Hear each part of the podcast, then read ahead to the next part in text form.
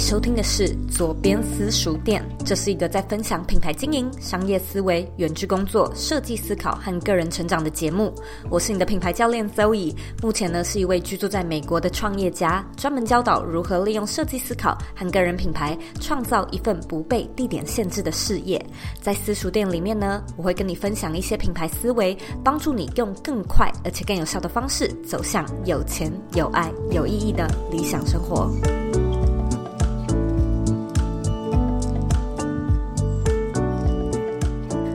我是周易欢迎你回到茶水间。那今天是我们的第两百零四集，也是左边私塾店的主题。今天呢，要跟你分享怎么去判断你是否正在吸引所谓错的受众。然后呢，还有三个调整的方式。不过呢，在节目开始之前，我们一样呢，要来跟你分享一个新的活动、新的消息。我们近期呢，就是六月会庆祝左边茶水间满四岁的生日，所以很。快，我们做完两百集，然后六月的中旬又是我们特别的生日活动，所以呢，我们即将在六月一号，二零二二年的六月一号举办一场全新的讲座。那这次的讲座主题呢是稳定获利的秘密公式，还有行销策略，怎么样用 email 行销来掌握收入，还有提升成交率。我会在这场直播讲座里面呢跟你分享什么是 email 行销，带你呢用数据去。看懂触及率是如何影响你的内容表现和销售成绩。我也会呢在讲座中公开一套我自己常年来有在使用的稳定获利秘密公式和提升成交率的关键重点，让你知道如何去规划自己的个人品牌营收，并对自己的自媒体收益更有掌握权。那我知道虽然这个主题难了一点，但如果呢你对个人品牌感兴趣，我相信。Email 行销是近几年来和未来都会非常热门的趋势，也是一套必学的思维跟工具。那你一样可以在同一个网址上，也就是 z o e y k 点 c o 斜线 b y l m i n i 去找到我们报名的表单，来参加我们六月一号台湾晚上八点半的直播线上讲座。那注意这个现场的讲座，现场版只会有一场，所以呢，请把握机会，赶快去报名。今天的我好像又稍微有一点点小感冒，好像声音沙沙的。不过呢，我觉得今天要讲的主题，很多人应该会蛮有共鸣的。因为前阵子呢，我们聊到 ICA，这个跟今天要分享的内容也有一点点关联。什么是 ICA 呢？它其实是我们在个人品牌还有企业品牌上面经常会使用的一种定位方式。那如果你没有听过，或者呢你需要复习的话，欢迎你呢直接找。找到我们第一百九十一集的节目做收听。那自从那一集节目中讲到理想受众的设定之后呢，我其实就收到很多听众会来问我说：“诶，但是我其实不太确定自己这样的受众设定对不对？我要怎么样知道什么叫做理想的受众呢？”这个问题，老实说，其实我觉得很像是谈恋爱，它是一个经验值问题。如果呢，你的品牌目前还没有什么观众，就代表呢，你还没有什么样的机会去跟你的粉丝互动，因此呢，你没有办法从中体验，去找到一些线索，判断这一群人究竟是对还是错。所以呢，当然就会比较困难一点。但是呢，如果你谈过蛮多场恋爱的话，你同样的呢，会在每一个下一次。更加的了解自己想要找什么样的人，以及想要避免哪一种特质的人嘛。所以，我们今天呢，就用这个例子，先反过来聊聊何谓错的人，然后怎么样去做调整，让你的品牌品质还有体质都更健康。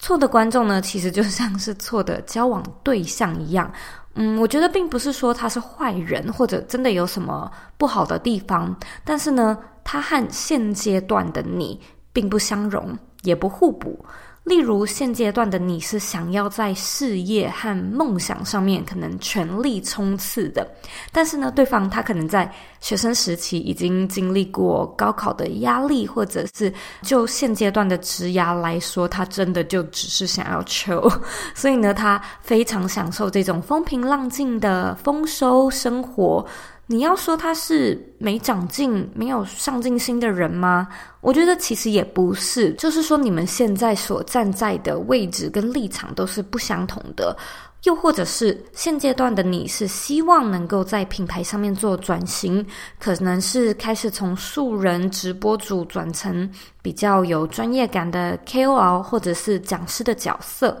我们可能一样就要从内容和风格上面去做调整，而原先那一群原本喜欢看你直播的人，也会因为你的转型和调整，成为现阶段所谓的不适合的人，因为他就不会是你主要的受众嘛，所以我们这边就先定义一下，我所谓的错的观众，他并不是指说你要 get rid of，就是全部删掉他们的那一类型，而是呢，他们可以帮助你去判断所谓的主次，也就是说，在现在这个阶段，哪一些受众会是你的重要客群、主要受众，哪一些呢，则是次要的客群。那我们要怎么样把主要的战力放在重要的客群身上，也就是把时间跟精力放在刀口上的意思。所以呢，这是我们今天这一集要讲到的重点。那么，什么样的受众算是错的受众呢？以下有四个判断点。第一个是你的观众，他没有办法说清楚你的主题或者是你的专业是什么。第二个是你的受众虽然跟你的互动很频繁，也很常留言，但是呢，话题经常偏离主题，偏离内容。又或者是第三个，每一次呢，你跟你的受众或者是顾客、客户交谈交流的时候，或者是之后，你都会感到电量流失，也没有办法让你感到很满足或者是很兴奋。最后一个，第四个是你的粉丝数和追踪数不断的增加，但是你的收入没有。以上这四个情况，哪一个你有遇到呢？我们先来聊聊第一个，第一个就是。嗯，你的观众没有办法说清楚你的主题跟你的专业是什么。如果有这样的情况呢，就代表你的观众。可能根本不知道你在讲什么主题，也就代表他来追踪你根本就不是因为这个主题或者是这些内容，所以这不是他在寻找的，也不是他有需求的。他来追踪呢，或许就只是因为一些比较表面的原因，例如说他喜欢你的长相、你的个性。虽然我觉得这也不是什么坏事，但如果说你今天不是要走网红或者是偶像路线，你反而呢是想要分享自己的专业。成为 KOL 知识型的 KOL 好了，那可能就会比较麻烦一点。当然，我曾经在节目上分享过观众市场和客户市场、顾客市场的概念。所以，如果说你想要走的是观众市场的话，你的观众没有办法说清楚你的主题或专业究竟在讲什么，可能是比较没有关系的。因为以观众市场来说，你的品牌要生存，或者是最主要的获利模式，通常是以量取胜的。这也就代表呢，你可能是走广。而非走深，所以呢，你所贩卖的产品跟你的观众可能都很多样，而且也很多变。这个时候呢，你的观众追踪你的原因可能也就会有百百种，有可能是因为你的谈吐、你的样貌、你的生活风格等等。这种时候呢，如果你没有一个太明显的专业或领域，或许不会是太大的问题。但如果呢，你是想要成为一个专业人士，你就应该呢要走顾客或者是所谓的客户市场，而你的观众追踪你的主要原因就应该要是因为你所分享的主题是他们感兴趣或者是他们好奇的主题。如果你的观众没有办法说清楚你的主题在讲什么，那当你要贩售产品或提供服务的时候，他们的转换率自然就会很低嘛，因此尽管追踪的人再怎么多，如果都是这一类的观众，那他们就会是错的受众，就会是不适合你的 ICA。第二点，你的受众虽然跟你有互动，也很常跟你留言，但是话题经常偏离主题、偏离内容。嗯，其实这个情况我觉得跟上一个例子有一点点像，不晓得你有没有这种经验呢？就是你花了好多时间去打了一篇贴文，或者制作了什么样的内容，那当你呢要放在 social media 的时候，你就会想说，诶，放一张比较吸睛的图片好了，这样可能比较多人愿意看这篇贴文。嗯，没想到抛出去之后呢，虽然是蛮多人留言的，但是呢，留言的人都是针对你的图片来做回复的。例如，他可能会说：“哎，哈哈，这张照片好搞笑哦。”或者是：“哎，你今天穿的很漂亮。”就是一直离题，而且又无关紧要。又或者是呢，你平常是一位啊、住在英国，并且呢在分享。料理食谱这个主题的妈妈好了，所以呢，你经常会分享与食谱或者是饮食有关的内容给你的观众。那假设呢，你今天就是哎蛮有时间的，所以嗯有一个情境，就是你想说，哎，不然我在 IG 的限动上面放一个问与答的贴纸，来跟我的粉丝互动好了，我就来看他们想要问我什么样的问题，来做一个解答。结果呢，他们问的问题都是与英国旅游，或者是国外生活，或者是亲子教育有关的内容。这时候呢，其实很明显的，你就会发现你的受众不对，因为他们问的都不是跟你主题有最直接关联的内容。当然呢，我觉得这个状况偶尔发生是很正常的。毕竟呢，我们是在做个人品牌嘛，所以我们一定是蛮常分享自己的生活日常。可是呢，如果你的观众关注其他议题的几率超越了你的主要专业主题，那就代表呢，你花心思设计的那些内容，它的表现不会好，效益也不会高。那当然，他们是支持你，也喜欢你，才追踪你嘛。可是这一群受众，他就不是一群对的受众，他可以是很像朋友一样的谈心伙伴、支持者、陪伴者，但他就真的不会是品牌的最重要的客户，对吧？第三个常见的状况是，每一次呢，你跟你的受众或者是客户交谈的时候呢，你都会感觉电量流失，甚至呢，在跟他们开启对话之前跟之后，你都没有办法感到满足，或者是感到很兴奋，感到很愉悦。我相信没有人来做个人品牌是因为被威胁或者是逼不得已的来做个人品牌呢，应该是要符合以下几项原因。第一个呢，就是你有创作欲，你有东西想分享，你有热爱的事物想要推广、想要歌颂。那第二个呢，是你想要累积经验、累积作品、累积专业、累积人脉，然后为自己开发更多的机会、更广的舞台。第三个就是你想要记录生活，你可能想要传达理念，或者呢，你希望在这个世界上留下足迹，启发其他人，甚至改变世界。这三个原因你会发现都有一个共通点，就是你是自愿的，对吧？一件我们自愿来做的事情，应该要是一个能够鼓舞我们，而且能够让我们感到兴奋。跃跃欲试的事情，但是呢，当你发现你在跟你的观众讲话或者是互动的时候，不止不开心，甚至还觉得很耗能量，聊完天之后还觉得很反感、很无力，很明显的，你吸引到的是不对的观众。想一想。我们在什么样的前提之下会出现不愉快或者是没有什么感觉的对话呢？那就是当这个对话的主题你不感兴趣，或者是这个对话的对象让你觉得不对频的时候，对吧？可是你选择的个人品牌主题应该要是你自己喜欢、好奇也感兴趣的主题。所以，我们如果遇到这个情况的话，你应该要先回头思考一下，说。你现在在讲的品牌主题是不是一个你想做而且适合你的品牌主题？因为在往后经营个人品牌的生活中，你会需要不断的讨论、分享和研究这个主题。你会花很多时间跟这个主题在一起，这就是为什么我们要这么慎选主题的原因。因为你会花很多时间跟这个主题相处，而且你也会花很多时间跟对这个主题感兴趣、对这个主题有需求的人交流。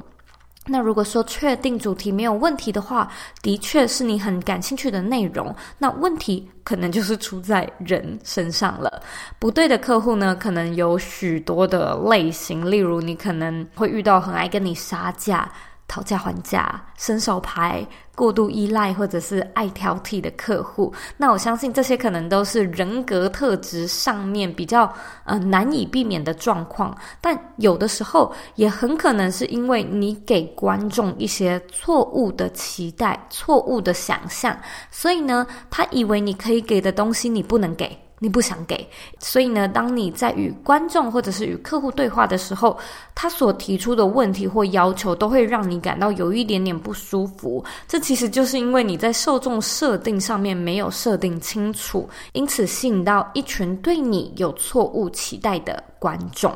那第四种状况呢，就是你的粉丝数和追踪数不断的增加，但是你的收入却没有啊！这是一件多么残酷的事情呢？其实过往我相信很多的网红跟 YouTuber 就只在乎订阅数跟追踪数，我们认为名气越高，收入就会越高，但我一直都知道这是相对而不是绝对的。嗯，如果我们今天的时间回到二零一五年，当时的自媒体生态或许符合名气越高，收入越多的这个说法，因为名气越高就代表你通常观众越多嘛，那观众越多，推广业配的效益也就有机会越高。因此，如果你的主要获利模式是广告业配，那么庞大的粉丝基数的确是有助于你的品牌生存的，但是。呢，换个角度想，为什么厂商要跟你合作呢？为什么厂商要请你做业配赞助你呢？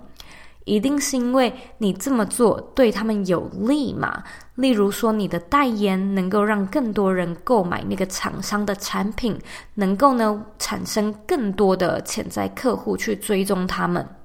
或者呢，能够就是让厂商在观众的心目中提升好感度，这其实呢是你能够有业配来找你的最主要原因和你的功用。那假设你没有办法带动这三点，就代表你的受众的投射可能不太对。而随着自媒体的竞争越来越激烈，你的转换率或者是我们所谓的带货率，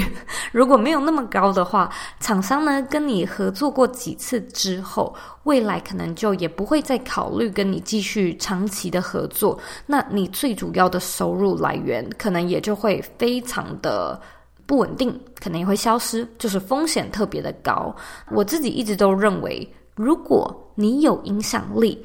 你就应该要有收入。我再说一次哦，如果你有影响力，你就应该要有收入。但是呢，在什么样的情况之下，你的粉丝数会不断的增加，然后收入却停滞不前呢？原因有几个。第一个可能是误导性的曝光，意思就是说，你可能刚好做了什么事情，或者有什么样的机会而有了曝光。那这个曝光可能甚至还让你爆红了一下。例如说，有媒体采访你，让你有一些曝光的机会，所以很多人看到你，追踪你。但是呢，不是特别为了你的专业或者是产品而来，只是一时的曝光效应。久了，他们可能也会退追踪或者是离开。但是在这个时期呢，你可能就会面临到有追踪，而且战术还提高，但是收入就是迟迟没有动静的这个情况。第二个情况是你在观众粘着度上没有下功夫，意思就是说，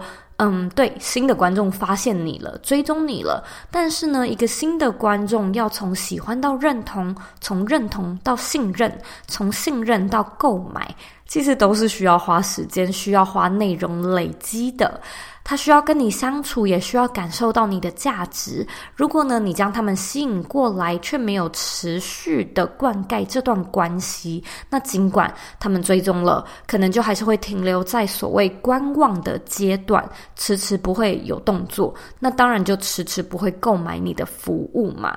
再来，我觉得最后一个是有一点点例外的例子，就是呢，呵呵，你没有商业模式。你如果没有商业模式的话，就代表你没有一个漏斗或者是获利的方法去转换价值，去接住这些来了甚至准备好要购买的观众。那这一点我们就先不讨论，因为这个不算是错的受众，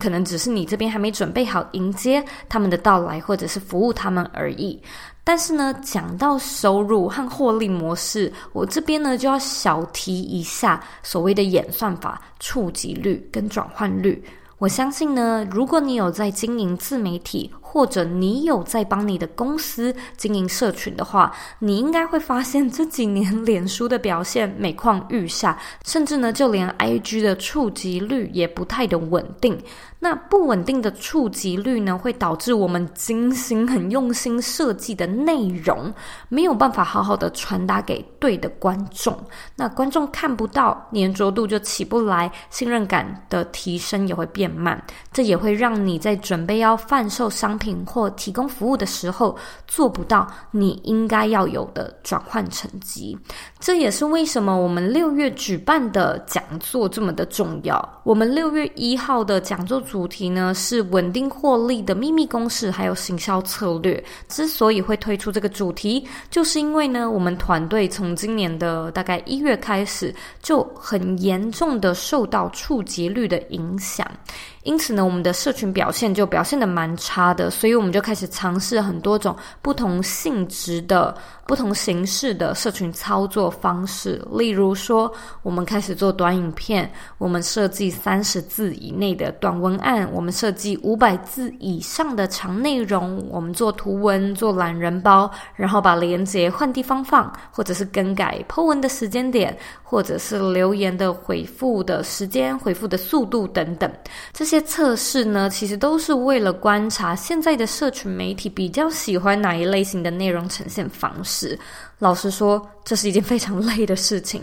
我真的宁可是把时间花在开发好商品、照顾好客户的这件事情上面。不过，嗯，我觉得现在很现实的就是，社群它的确可以给我们一些甜头嘛。所以呢，你想要有这些甜头，你就必须要按照它的规则猜他喜欢什么，然后玩他所设计的游戏，对吧？如果呢，你将所有的行销主力都放在社群上面，也就是说呢，你现在的行销方式就只有 IG 或者就只有脸书的话，你会发现呢，你必须要花很多时间，像我们今年的一月一样，去测试、去猜测演算法又改变了什么，然后去猜测你又要有什么样的跟动变动，才能更好的与观众产生有影响力的沟通。但是如果呢，你有在做 email 行销的话，你真的就不必这么累，因为 email 行销能够有效的帮助你良好的传递你要传递的讯息给观众，因为 email 它没有演算法的问题嘛，所以它的表现是相对稳定的，表现相对稳定，我们其实就能够从中去推算出所谓的概率。概率是什么呢？其实概率就是大概的几率嘛。大概的几率如果可以掌握，你就能够算出你的内容大概可以触及到多少人，大概能够有多少人点开来看。大概能够有多少人回复讯息？大概可以做到多少转换？最重要的是，大概可以赚到多少钱？所以呢，我这四年来其实一直呢都是用这个概率来去估算我的月营收还有年营业额。它帮助我呢更好的去掌握自己的品牌状况，掌握自己的影响力，也让我在经营品牌的时候做得更安心、更省力。因此，如果呢你对这些内容感兴趣，邀请你呢，来参加我们六月的线上直播讲座。那这场讲座呢是完全免费的，我会与你分享什么是 email 行销，并且呢带你用数据去看懂我刚才说到的那些，就是触及率究竟是怎么样去影响你的内容表现跟销售成绩。我们会在讲座中有一些案例的说明，那我也会直接公开我常年来有在使用的获利秘密公式。我们这次的直播讲座时间呢，是六月一号周三的台湾晚上八点半，所以不要错过了。这个现场的直播讲座只会有一场，所以呢，你现在听到这边，请赶快先按个暂停，然后呢，在你的网址上输入 z o e y k 点 c o 斜线 b y l。M I N I，只要输入这个网址呢，你就可以进到我们的报名页面，赶快去预约报名参加。那我们现在呢，拉回正题来聊聊解决的方式。假设呢，以上这四种状况你有遇过或者是正在经历的话，这里呢跟你分享三个可以调整的方法。第一个呢，就是先去检视你的内容主轴的清晰度。我们一起来思考一下，在什么样的情况下，你的观众会不知道你在讲什么，或者与你互动时经常离题呢？很可能就是因为你本身在分享的主题定调就不清不楚。例如你自己就是经常离题，时而分享旅游，时而分享电影，分享美食，分享塔罗，分享占星。那你分享的东西越多，受众的样貌当然也会越多嘛。可是呢，当你在分享电影，影影评的时候，好了，你可能就会发现，喜欢占星的人就会兴趣缺缺。那你在分场旅游的时候，想要看塔罗的观众可能就也没什么感觉，这是非常正常的。因此，你的主轴是什么？你的主轴清不清楚？好不好辨识？这是你可以先问问看自己的。那除了问问自己之外呢，你也可以问朋友，问问陌生人。例如呢，你可以拿自己的网站或者是 social media 给身边的朋友看一下。你可以问他说：“嘿，你可不可以就是很直观的知道我的品牌主题在讲什么，在分享什么呢？”如果你发现对方需要花很多时间来回答，甚至还答错，那就代表你的内容真的是不够清楚。那在这边呢，我们也可以做一个小练习，叫做 Elevator Pitch。如果呢，你有上过五月四号的讲座的同学，应该会知道，所谓的 elevator pitch 就是电梯提案的意思。它是指说呢，假设你今天在电梯里面遇到你的潜在客户、投资人或者是大老板，那你能不能够在短短的十五到三十秒之内，清楚地介绍自己，甚至让对方印象深刻？因此呢，有一个文案你可以填空的练习一下，那就是我是一位什么？我的品牌是什么？我协助谁解决、优化、改善，或者是提升什么样的问题？我们再练习一次。我是一位，我的品牌是，我协助谁 解决、优化，或者是改善、提升什么样的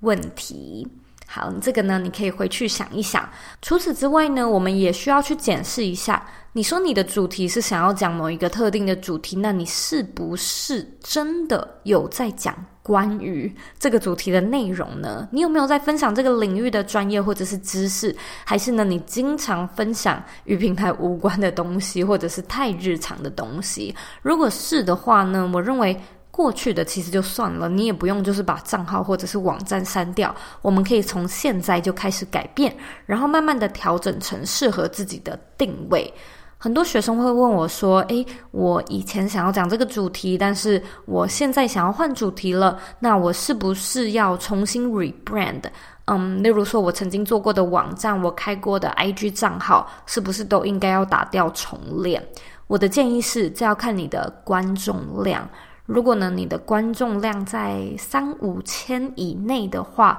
我个人是觉得效益不大。也就是说，你突然改名，你突然换内容。虽然它的确会造成现有观众的困惑 （confuse），可是因为人数真的不多，所以与其重新花时间去做网站、开一个新的账号，然后还要就是重新设计各式各样的版面内容，你不如呢就直接跟你的观众说你转型的原因。要留下的人就会留下，要离开的人就会离开。离开的人呢，就代表他没有需求，他没有兴趣，这个是很好的，因为他就是错的受众，所以他的离开是正确的，是对的，是好的，这是一件好事，这是一件你应该要开心的事情。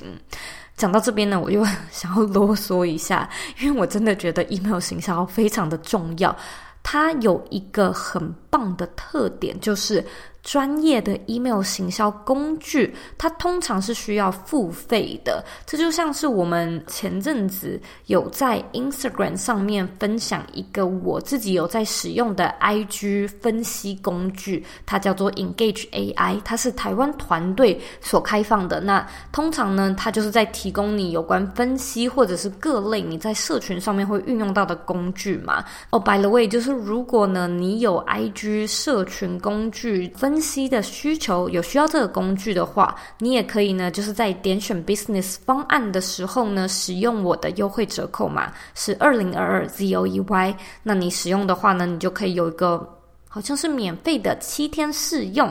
嗯，如果后面要继续使用的话，也有八折的优惠。好，现在拉回来，所以呢，email 的行销工具，email 的行销工具其实就有一点点像是这个所谓的 engage AI 的形式，它是一个可以让你去做很多很多功能的一个行销工具。例如呢，它可以帮你做自动化行销、受众的分流，或者是使用者地图设计等功能，然后它就会是需要付钱的。这边有一个很重要的关键是，通常这些 email 工具，它会依照你的名单人数来收费。也就是说，订阅的人越多，订阅你 email 的人越多，你每个月需要付的费用就会越高。就是假设说，订阅你 email 的人有五百人，他可能每个月会跟你收三百块。但是如果说呢，你变成五千人好了，他每个月呢就会假设跟你改收六百块。以此类推，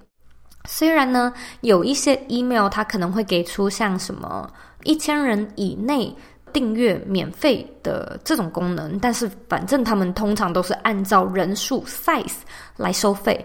这就代表什么？你知道吗？这就代表呢，你在受众设定上面要很精，要很聪明。不然，一大堆人订阅你的 email，你因为人数多，每个月要付出的营业成本就会变高。那这些人如果是错的人，嗯，你不就是白养了一群 email 订阅用户吗？所以，定期清理 email 名单也是非常重要的。email 的订阅数绝对不是越多越好。这句话呢是讲给 Bring Your Life 的学生听的。那如果说你是新的听众的话，对于个人品牌 email 行销都不是很熟悉，我们就六月一号的讲座见。那我会在里面就是跟你解释 email 行销究竟是怎么一回事。如果你现在收听的时候已经不小心错过六月一号的话呢，我们在二零二二的六月二十二号以前，你也都可以去报名我们回放重播的讲座。那网址是一样的。现在我们来讲第二点调整的方式。第二个方式呢，就是你要去检视受众期望的契合度。如果呢，你跟你受众互动时，经常会觉得电量流失，或者是收入没有增加的话，我相信最主要的原因就是因为你的嗯内容并没有契合你的受众期待。我相信左边茶水间大部分的听众可能都没有个人品牌经营的经验。那在没有经验的情况下来做任何事情，你的经营手法通常就是两种。第一种呢，就是你依照个人过去的经验、你的尝试、逻辑判断或者是心情喜好来去创作内容跟经营品牌，这是第一种。第二种呢，是你就寻找模仿的对象来模拟对方的经营方式。复制他人的成功配方，这是第二种。其实呢，我们在自学任何事情都是用这两种方法。然而，因为我觉得创业是一个相对比较复杂的事情，我们很常呢会因为自己的判断或者是参考其他人的方式而一厢情愿的认为，哦，这个方法对别人来说有用，那对我可能就有用，或者是哦，这个是我想要给观众的内容，我自己很喜欢，所以观众应该也会蛮喜欢的。可是呢，你并不是观众肚子里的蛔虫，如果没有跟他们实际的交流，你可能就会提供了错误的期待，或者就是真的没有办法提供他们真的渴望的内容。在我心目中呢，我觉得品牌的终极目标就是至高的一个尊贵的等级，就是呢，你的观众愿意给你 feedback，而且愿意将你推荐给他的朋友、他的家人。我觉得这是一件非常 rewarding，就是非常荣耀的一件事情。因为呢，我本人其实是一个非常爱潜水的人，就是社群潜水。我本来就没有什么在用 social media 的习惯，我也不太常看 YouTube。那我是真的真的非常少留言，非常少评分，然后也不会留下任何的评价。除了因为我本人没有这个习惯之外呢，我也经常觉得不是很愿意去花时间特地的留言。我觉得我的时间非常的宝贵，如果没有什么特别的感觉的话，我真的就是百分之九十以上都在潜水。因此，如果说有观众是愿意给我一些 feedback，帮我到 Apple Podcast 上面留言，或者是在 Instagram 上面跟我互动的话，我真的都蛮感动的，因为我会认为这是一种在我的内容跟我的服务上面的肯定，很实质的肯定，一定是因为有什么样的地方打动了他，触动了他，启发了他，不然大家都这么忙，为什么要特别花时间来告诉你说，诶，你真的做得很好，或者是你真的有哪里可以去调整，或者他希望可以看到跟听到什么样的内容，是吧？所以对我来说，建立起一群愿意不断回购、回流，而且愿意将你的品牌分享给朋友的受众，一直都是我的终极目标。我觉得这是影响力的最高级。你的受众因为你的内容而真真实实的在他的生活中付出了行动，它是很很宝贵、很 solid 的。但是如果说呢，你非常少收到回馈，甚至呢是当你主动要求 feedback 都没有办法得到回音的话，那就代表呢，你的内容并没有精准的打中他，你没有办法让他觉得有共鸣，想要留言，想要回复，想要互动，想要购买，想要推荐给朋友。因此呢，他就一直变成一种恶性循环，它会让你不知道你的观众在想什么，想看什么。你问他们如果没有回音的话，就会让你更无法知道 要做出什么样的内容才能 match 他们的期待嘛。因此呢，啊，在品牌经营的前期，其实你是非常需要很勤劳的去主动的展开对话，就是不要害羞，也不要觉得说哦，不想要这么做，不要避俗。因为呢，当你很真诚的提问，当你真心的好奇你的观众在想什么的时候，我相信大部分的人都是很愿意告诉你的。你可以问问他，诶，喜不喜欢这样的内容？喜欢什么？不喜欢什么？想看什么？需要什么？遇到什么样的问题？渴望什么样的资源等等，这其实就是 UGC 的核心嘛。UGC 就是 User Generated Content，就是透过询问观众他们到底想要什么，然后呢去提供观众他们的 request。就是呢，你真的不需要害怕观众觉得内容不精准，因为这些内容都是由观众亲口提出的主题，他们亲口 request 说他们会感兴趣的主题，那符合他们期待的几率当然也就会越高嘛。如果呢，你的品牌所分享的主题内容精确，就代表呢，你的内容有切合观众的胃口。那这些观众当然就会觉得说，哇，你的分享好到位哦，你的内容好精实，你的节目让我听完之后好有收获。当他有对的期待，然后得到了好的体验，他就会产生信任，他就会喜欢你的品牌、你的产品，对你有好感，将你呢推荐给其他的人，打造一个很健康的 ecosystem。第三个呢，就是去检视你的风格调性跟品牌感觉。我相信呢，很多人可能会发现我近期一直讲到品牌感觉这四个字，但是很多人可能是第一次听到，或者还很陌生。不过呢，其实上一点就有一个蛮好的例子，也就是说，你希望你的观众看完、听完、读完你的内容，产生什么样的感觉？那我举的例子呢，都是说我希望我的听众听完节目之后，觉得很有收获、很有料、很到位、很受用，很有启发性。那这些呢，其实都是我给自己的定位，也是我想要传达的品牌感觉嘛。因此，在做内容的时候，我的标准就是这样的内容有没有启发性，受不受用，听众听完之后到底能不能够有收获。但是呢，这并不是适合所有人的主题调性。例如说，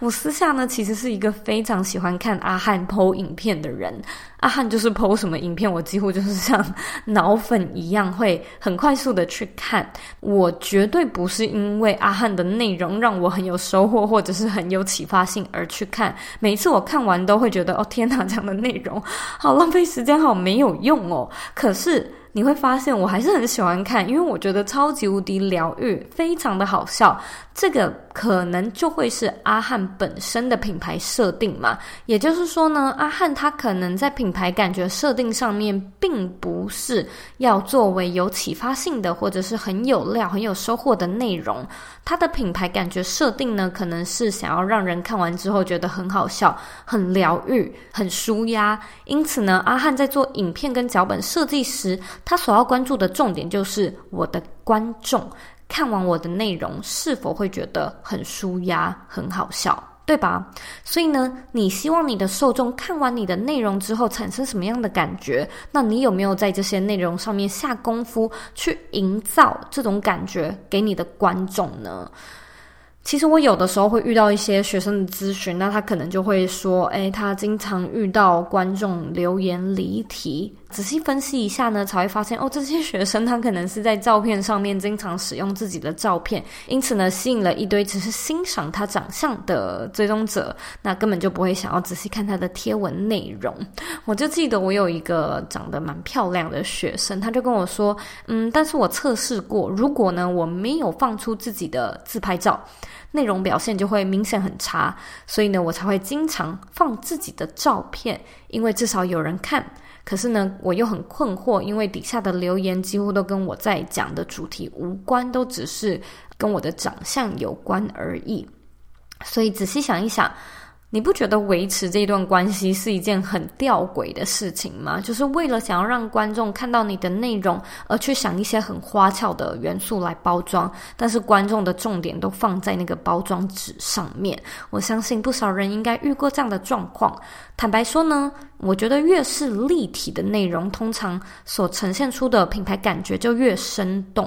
立体的意思就是说，影片是比音频还要立体，还要生动的。音频是比照片还要生动的，照片呢是比文字还要立体，还要生动的。所以，如果呢你的内容设计上面有多种格式，就是说你有图、有文、有画面又有声音的话，你就应该呢要把重点放在比较立体的那个内容上面，因为那会是比较压倒性的感觉产生器。你的品牌所产生的感觉。要注意，其实都会是累积出来的。累积一久呢，它就会成为你的品牌风格调性。那么，你的品牌究竟呈现出哪样类型的风格？其实呢，就会吸引到哪样类型的观众。因为我们都是物以类聚的群体动物，对吧？我们都想要寻找能够有共鸣的主题，还有创作者来追踪。如果呢，你所吸引到的观众不是你理想的观众，我们首先呢，就是要先去去检视你的风格调性，你的品牌给人的风格是从你每天、每周、每月所产制的发表的内容中所累积出来的。因此呢，你在内容创作上面是必须要很花时间下功夫去思考怎么样设计出适合的内容，并且营造出对的感觉，才能避免吸引过来的受众都是不对的受众。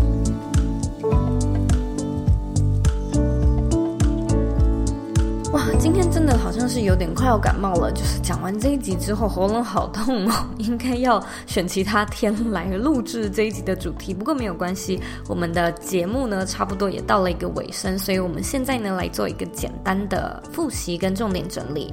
我们可以用四个方法去检视你是否呢在吸引错的受众。第一个方式呢，是你可以看看。你的观众是不是没有办法说清楚你的主题或你的专业是什么？第二个，你的受众呢，虽然很常跟你互动，也很频繁的留言，但是话题是经常偏离内容主题的。第三个呢，是你每次跟你的受众或者是客户交谈，都会感到电量流失，很没有办法感到满足，没有办法让你感到兴奋。第四个呢，是你的粉丝数跟追踪数虽然有增加，但是你的收入没有。那调整的方式呢，我们这边提供三个检视的方法。第一个呢，是先去检视你的内容主轴跟它的清晰度。第二个呢，是去检视你的受众期望的契合度。那第三个呢，是去检视你的风格调性，还有品牌所提供出来的感觉。希望今天的内容呢，有带给你一些收获跟一些启发。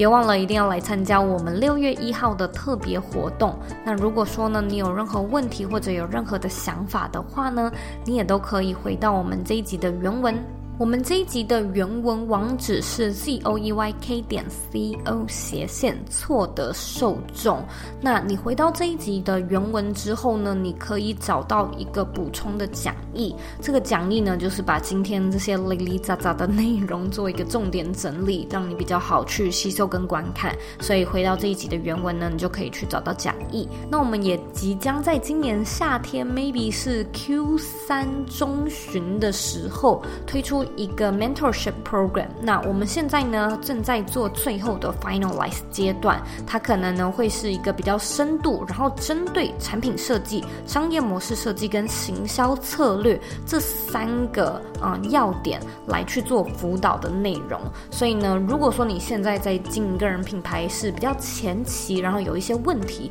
这些问题可能是定位上的问题、风格上面的设计、内容创作上面的问题，或者是平台选择。这类型的问题的话呢，你可以去参考我们 Brand Your Life 的内容。这个内容呢，就比较是针对所谓的零到一，从完全没有个人品牌到建立出自己的品牌为主轴去设计的一套产品。如果说你算是比较进阶的，也就是你可能开始有一些累积了，有一些受众，然后想要找出自己的变现方式、商业模式，卡在产品的设计上面，或者是后续比较规模化的。行销策略的话呢，也欢迎你回到我们这一集的原文来，先去加入我们的等待清单。这会是我们第一次计划这个新的 mentorship program，所以我们可能也会开 beta 的版本，邀请你一起来做测试，或者呢正式来做一个第一批开卖的时候，可能也会先把我们的名额限额的名额留给有加入等待清单的你。假设有需要的话呢，也欢迎你回到本集的原文来做更深入的了解。如果你想要在 Instagram 上面找到我的话呢，我的 IG 账号跟我的网址是一样的，就是 zoeyk 点 co。你可以截图这一集的节目，然后分享到你的 IG 线动上面，tag 我，让我知道你有在收听，以及让我知道你听完这一集节目之后呢，有什么样的想法，有什么样的收获。我也希望呢，你可以帮我到 Apple Podcast 上面打新评分，还有留言。在留言的时候呢，希望你可以告诉我你现在正在收听的集数，或者是节目的主题，这样呢可以更让我知道你喜欢什么样的内容，或者是觉得我们有任何可以优化的地方。别忘了订阅我们的节目，然后把节目呢分享给身边你认为会有需要的人，或者你认为很重要的人。最后的最后呢，我知道你是非常忙碌的。我也知道呢，你可以选择去做很多很多其他的事情，但是呢，你却选择来收听这一集的节目，而且还听到最后，我真的真的非常的感谢你。现在呢，我也想要花一点时间跟你说，你是你人生的负责人，你有权利也有能力去过你真正热爱的人生。左边私塾店下课喽，我们下次见。